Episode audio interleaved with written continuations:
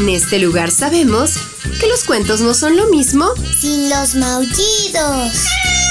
Que la imaginación es nuestro mejor ingrediente para viajar a mundos mágicos. Y que cada historia es una nueva oportunidad de divertirnos. Están en el lugar correcto. Bienvenidos a los cuentos de Sakuchan.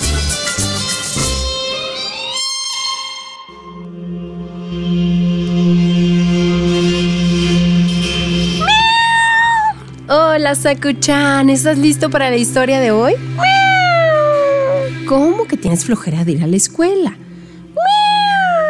Pero es que ahí uno va a aprender, a hacer amigos, a jugar. Ay, acomódate, te voy a contar una historia. El cuento de hoy se llama El alumno misterioso.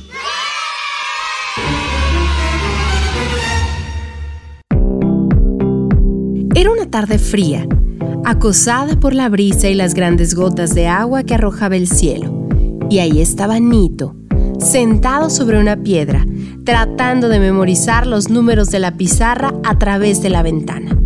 Cada vez que lo observaban, muchos de los niños se preguntaban qué hacía ahí sentado, pero nadie se preguntaba a dónde iba después de que terminaran las clases. Pasaban las semanas y Nito no se despegaba de los cristales. Los profesores continuaban con su clase y simplemente lo observaban de vez en cuando, a lo que el pequeño contestaba sonriendo, pues a pesar de todo era feliz. Cuando los niños salían al descanso, Nito deseaba poder correr con los demás, pero era imposible desde el otro lado de la barda del colegio. Además había un inconveniente, los niños nunca hubieran querido acercarse al como Nito, un pequeño que tenía sus zapatitos viejos, los pantalones remendados. La tarde del 6 de abril, Lucía, la profesora de geografía, escribió en el pizarrón una pregunta, pero nadie respondía. Nito trataba de hablar a través de la ventana, pero no le prestaban atención. Continuó insistiendo hasta que la profesora abrió la ventana. Hola, ¿te puedo ayudar en algo? Le preguntó Lucía. Es que yo sé la respuesta, respondió Nito con voz tímida. ¿Sí? Adelante entonces. La respuesta de Nito sorprendió muchísimo a Lucía.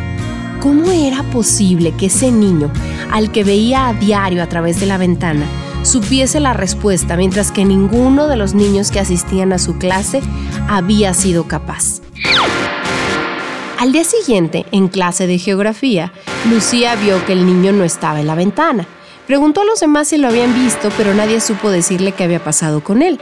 Por eso decidió salir a buscarlo al terminar las clases. En el pueblo, una anciana le señaló un descampado donde solía ver a unos niños jugando, pensando que quizá ahí estaría Nito. Cuando Lucía llegó a la cancha, sonrió al verlo. Ahí estaba, tratando de hacer algo que a ella le costaba creer. Nito les estaba explicando a los demás lo que ella enseñaba en clase. Y lo más interesante era la manera en que lo hacía utilizando pedazos de cartón y viejos atlas con las páginas medio rotas. Lucía dejó salir sus lágrimas mientras se sentía orgullosa de lo que hacía el pequeño, que por otro lado era completamente admirable. Nito la vio y se acercó a ella tímidamente. Hola profesora, ¿le puedo ayudar en algo? Ella contestó con los ojos llenos de lágrimas.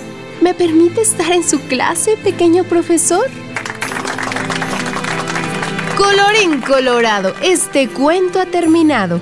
El que se quedó sentado, se quedó pegado. Ay, sí, ese Nito era un buen muchacho, ¿no? No podía ir a esa escuela, pero le enseñaba a los demás que tampoco podían acudir como él.